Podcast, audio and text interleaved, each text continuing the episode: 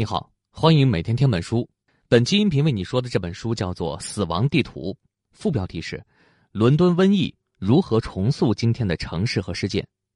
这本书一共三十万字，我会用二十六分钟为你讲述这本书的精髓，通过探究伦敦霍乱的真正起因，来给人们讲述怎么用科学的方法战胜迷信。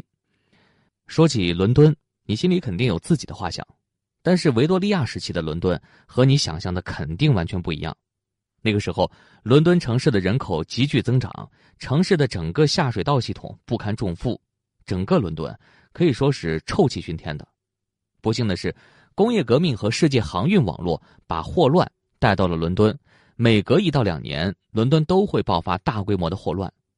当时人们还不知道霍乱是由霍乱弧菌这种病菌引起的，只是把这种情况统称为瘟疫。我们现在知道了。霍乱是通过水源、食物传播的，可以说是病从口入。但是当时的医学界和政界都相信瘴气论，也就是异味和恶臭才是导致霍乱爆发的原因。那这个人们普遍认同的观点是怎么扭转过来的呢？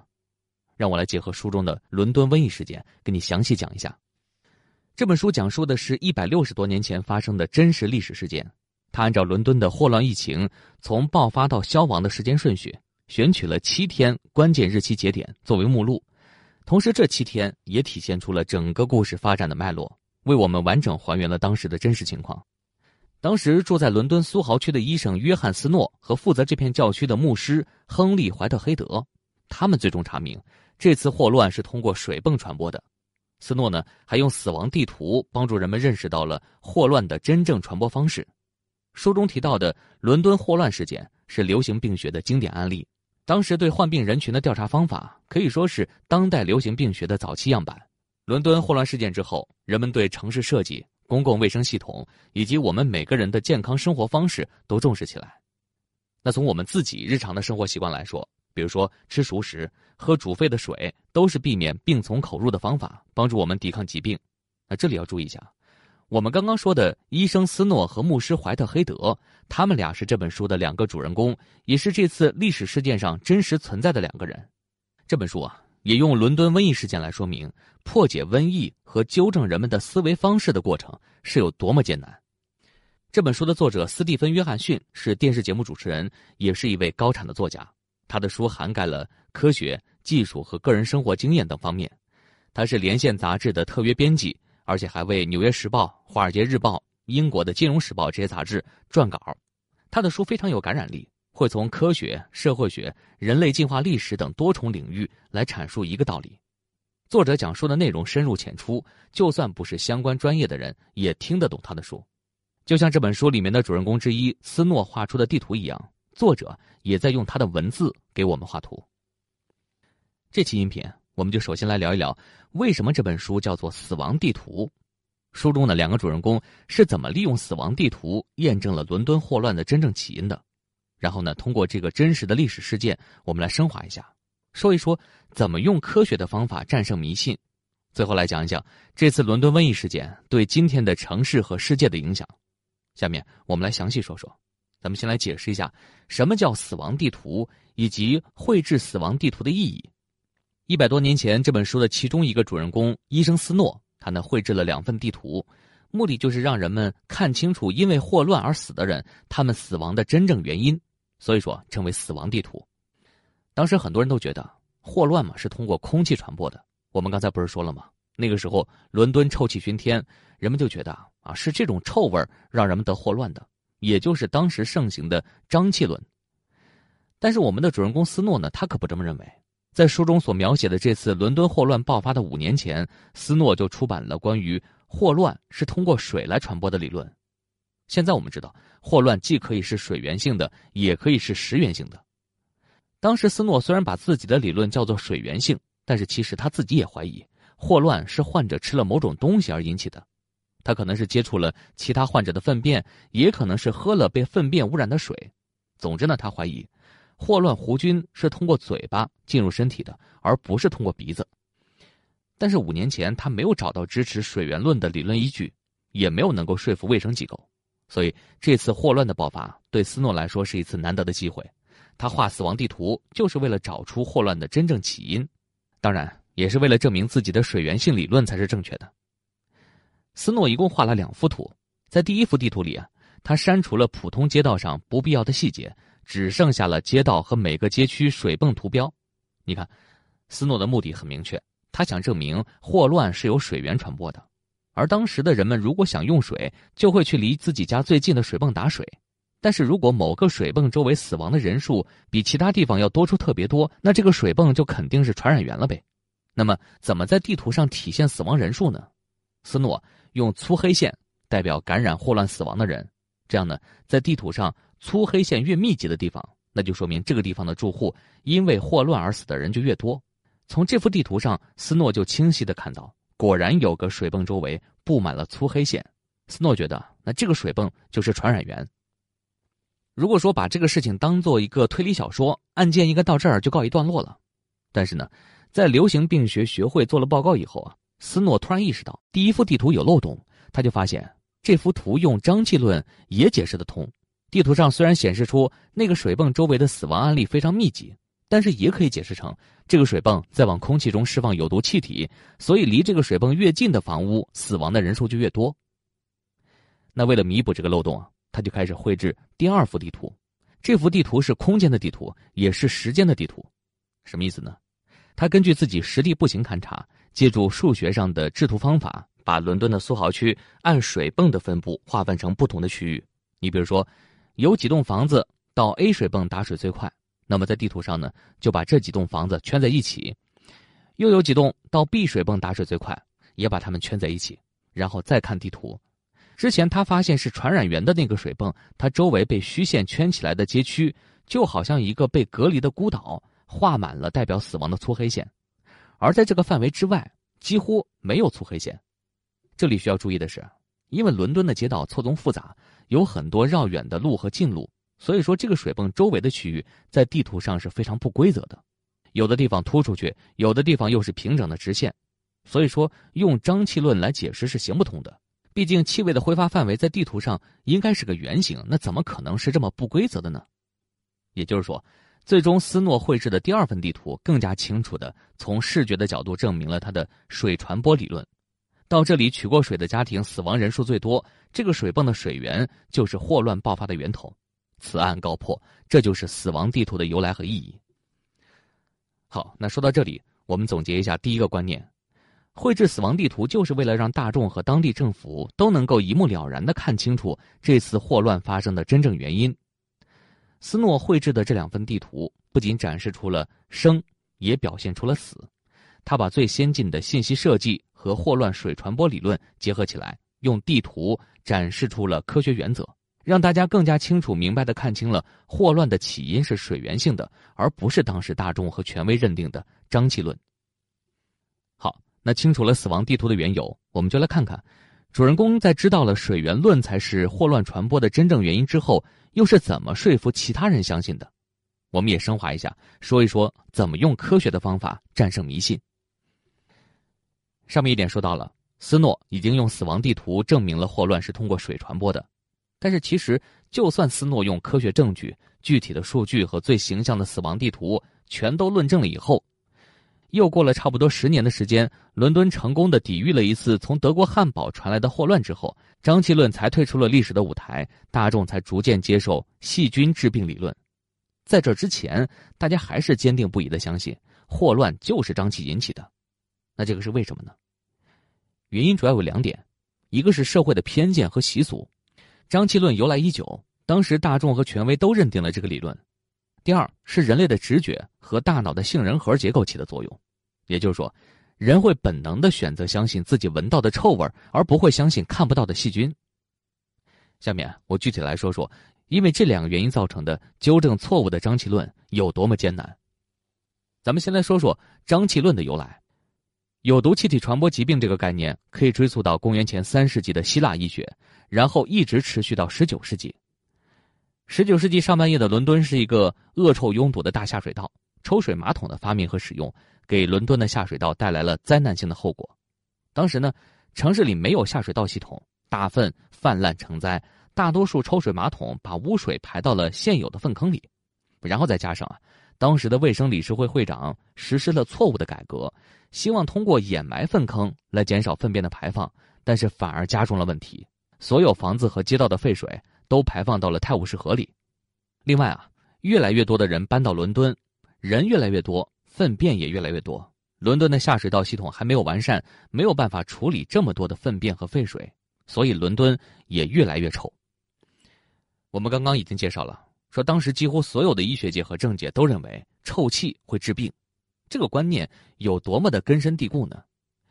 比如维多利亚时代最有影响力的医学人物弗洛伦斯·南丁格尔、改革先驱艾德温·查德威克、英国权威医学杂志《柳叶刀》的编辑，还有维多利亚女王本人都是这么想的。当时还有其他一些理论，比如说泥土论、臭氧论、电流论等等，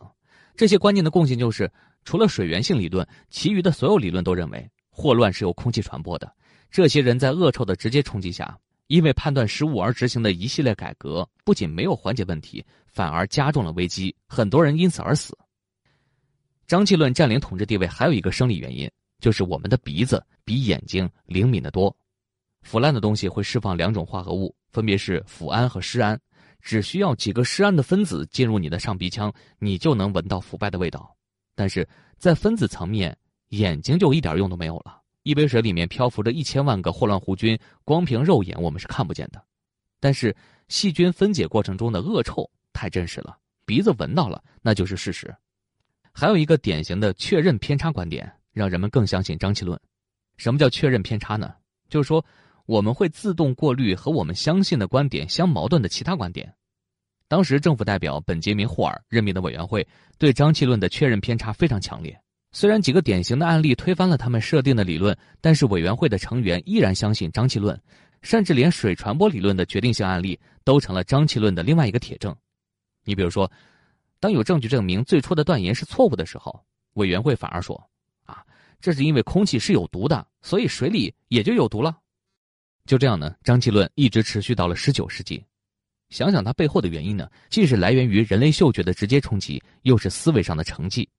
不过呢，要说到为什么气味会给人的印象那么深刻，这个就和人脑中的结构杏仁核有很大的关系。作者说，这个原因才是造成人类思维无法改变的主要原因。科学家利用现代的脑功能成像技术，记录了嗅觉系统和大脑情绪中枢之间紧密的生理学联系。在零三年的研究通过大脑扫描就发现，刺鼻的异味能够引发大脑中的杏仁核产生非常巨大的反应，而人们面对威胁和情绪刺激的原始本能反应都来自杏仁核。也就是说，大脑进化出了一套报警系统，在强烈的气味刺激下，大脑会不由自主地做出厌恶的反应，这种反应会让大脑短路，不能清晰思考，让人产生一种强烈的回避这种气味的愿望。你看。一边是大家都闻得到的气味，一边是看不到的霍乱弧菌。要想让人们相信霍乱是水源性传播，而不是闻得到的瘴气论，太难了。那怎么改变大家的思维方式呢？不仅要有确凿的证据，而且要以他们能够看得懂的简单方式表现出来。那这个时候，这本书里的两位主人公——医生斯诺和牧师怀特黑德，两个不起眼的小人物，却起了决定性的作用。斯诺在当时是非常有名的医生，也是麻醉师，曾为维多利亚女王的分娩实施了麻醉手术。他就生活在霍乱爆发的苏豪区，同时呢，他是一个农村劳动者的儿子，这一点终生都影响着他对世界的看法。他不受某些主导观点的影响，他在麻醉别人以后就发现，麻醉气体进入人体以后的生理反应是可以预测的。麻醉气体会先影响人的呼吸系统，这里的麻醉气体乙醚，当时被人称为瘴气。他观察霍乱患者的症状以后，就发现霍乱袭击的是肠子，而呼吸系统基本不受霍乱的影响。所以很明显，霍乱是吃出来的，不是吸气得来的。另外一位主人公是疫区的牧师亨利·怀特黑德，他对霍乱爆发的途径非常了解。当时瘴气论和宗教传统也很合拍，甚至有一种说法是：如果人道德不好，就会得霍乱；穷人也是因为内部体质有缺陷，所以更容易患病。那最开始的时候，怀特黑德认为，发生瘟疫在某种程度上是上帝的旨意，但是这次霍乱，上帝似乎单单选了他所在的教区的居民。直到呢，他的一位好朋友，一个正直勇敢的人也患上了霍乱，这就开始让怀特黑德认为，原来大家宣传的说法是错误的，他就开始思考整个局势，思考怎么样消除大众的偏见。一开始呢，他作为牧师照顾病人，接着呢，他又作为一个业余侦探来调查这场霍乱。于是呢，他收集各种线索，总结自己观察到的结果，他就发现，在霍乱最凶横的时候，每处住所里的死亡率和卫生状况之间并没有联系。在追查证据的过程里，他就读了斯诺的文章，在具体的数据面前，他也开始倾向于相信水传播理论。但是呢，最终让他完全相信水传播理论的是，因为他找到了最初的霍乱病人。那可以说，怀特黑德无意中找到的这个最初病例。对斯诺的论证起了决定性的帮助。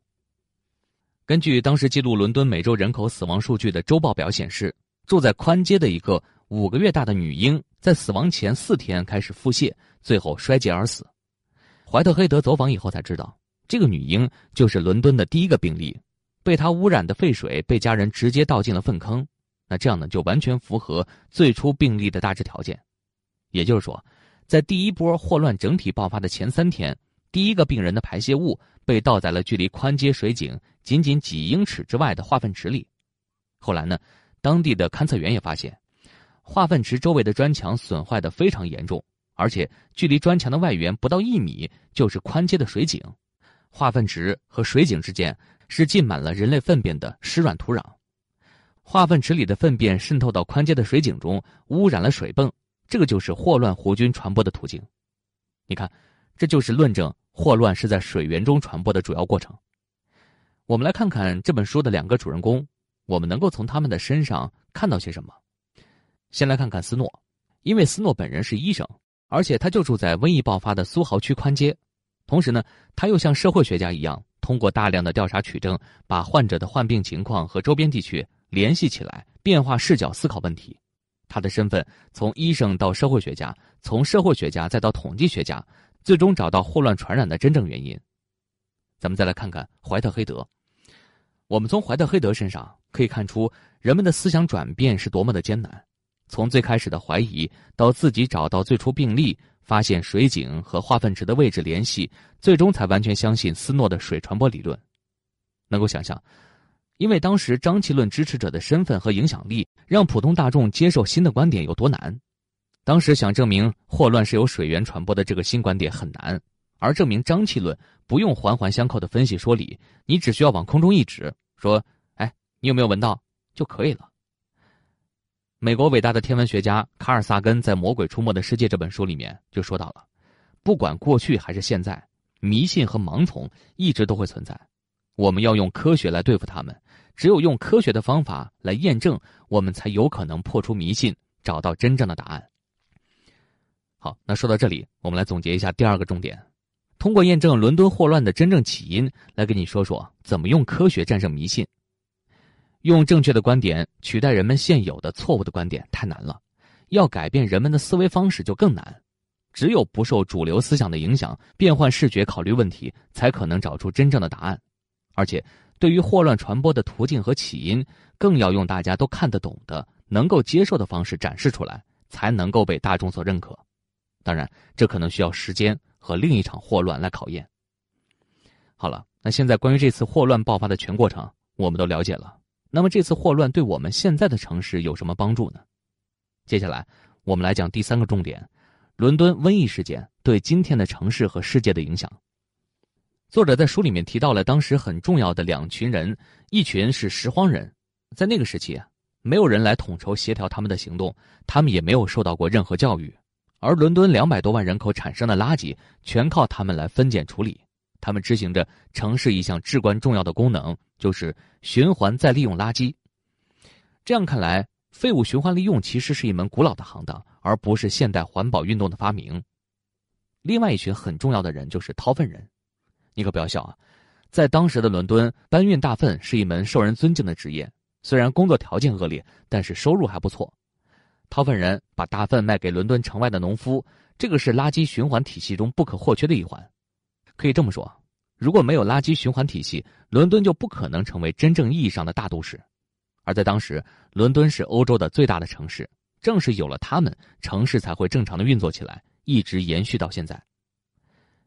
但是霍乱爆发了以后，斯诺证实了霍乱的起因，而正是这场瘟疫暴露了伦敦的不足。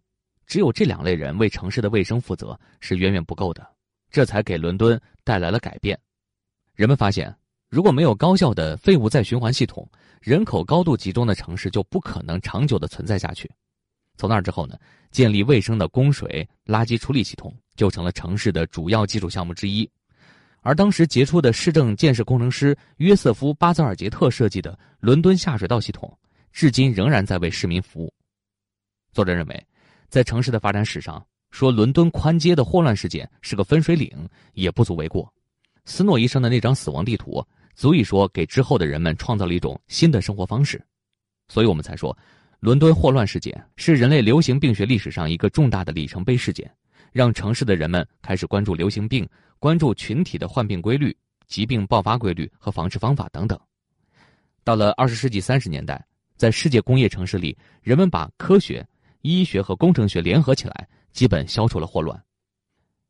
除此之外，伦敦瘟疫事件也引发了城市的变革。这种变革是以城市为中心的，让人们能够充分利用在高密度城市生活的优势，把危险降到最低范围。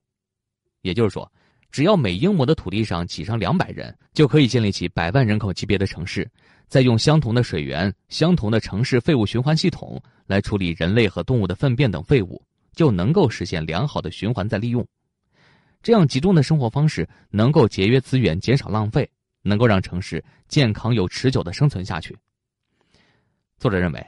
在大城市尽可能多的挤进去一些人，把其他的地方归还给自然。也是保护环境的一种方式。另外，我们也明白，从经济学的角度来说，城市才是人类行为的高频率发生地，这里有更多的工作和创造财富的机会。所有的一切都是因为人口的高度集中，还有相对完善的城市配套设施才能够实现的。所以，世界上最富有的人，他们坚持住在世界上人口最多的地区。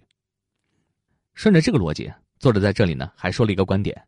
他说。斯诺和怀特黑德让由城市构成的世界成为了可能，什么意思呢？意思就是说，人类未来的发展很可能是由城市的发展来决定的，因为密集城市生活的规模和连通性影响了世界的发展。作者说，地球将成为一个城市型的星球，世界上百分之八十的人都会生活在大都市里，因为城市的密集度和高效的废物循环利用，让聚集在一起的人类能够更好的生活下去。但同时，作者也提出，城市生活的高度集中也是有负面影响的。你比如说，它受到病毒或者武器的威胁承受能力更小了。咱们举个例子，在地广人稀的美国蒙大拿州，十个人感染上埃博拉病毒，按照最初感染者到达医院的时间来定，最后可能有上百人死亡。这个上百人听起来很惨重，但如果说是在曼哈顿的闹市区，十个人染上了埃博拉病毒。最后可能会有一百万人甚至更多的人丧命。流行病在人口高度集中的大都市，杀伤力是呈指数级增长的。作者认为，那为了保护现在的城市，让人类长久的生活下去，我们至少要做到两件事情。第一件事情，我们要接受科学的想法，把它作为一种处事的态度加入到公共政策中，因为随时出现的迷信不只会威胁真理，还会威胁到国家安全。第二件事情。全球的国家都应该重新重视公共卫生体系的建设，大城市的航线遍布全球，让世界连通在一起。那我们要重视任何城市出现瘟疫或者爆炸对世界的影响。回想当初伦敦霍乱爆发的时候，迷信和盲从当道，站在伦敦街头的斯诺和怀特黑德可能也不知道他们能够联手解决这个难题，但是最后呢，他们找到了霍乱爆发的真正原因，并且解决了这个世纪大难题。如今我们面临的问题依然严峻，如果我们继续坚持科学的方法，反对迷信，那么问题就是可以解决的。好，那说到这里，我们来总结一下第三个重点：伦敦瘟疫事件对今天的城市和世界的影响。伦敦瘟疫事件引发了城市的变革，这种变革是以城市为中心，让我们能够充分利用高密度城市生活的优势，集中建立卫生的供水和垃圾处理系统，高效实现废物循环利用。同时，我们也应该注意到，城市让世界连在一起可能存在的威胁，我们必须全力以赴来保护现在的城市。好，那说到这里，今天的内容就聊得差不多了。下面来简单总结一下本期音频为你分享的内容。首先，我们说了，斯诺绘制的死亡地图，让大众和权威都能一目了然的看清楚这次霍乱发生的真正原因。他把最先进的信息设计和霍乱的传播理论结合到了一起，用地图有效的把宽街霍乱的死亡原因更加清晰的呈现出来，从视觉的角度证明了他的水传播理论。然后呢，通过验证霍乱瘟疫的真正起因，我们发现，用正确的观念取代人现有的错误的观点太难了。确认霍乱的发病原因的过程，其实就是一场思维纠正的大战。想要用科学战胜迷信，只有不受主流思想所束缚。变换视觉思考问题，才可能找到病因，战胜迷信。最后呢，我们说到了伦敦瘟疫事件对今天的城市和世界的影响，它引发了城市的变革，能让城市和人类更好的生存下去。但同时，我们也要注意到，城市让世界连在一起，也让我们对威胁的承受能力变小了。好，本期音频的内容就到这里，为你整理的笔记本文字就在音频下方的文稿里。恭喜你又听完了一本书。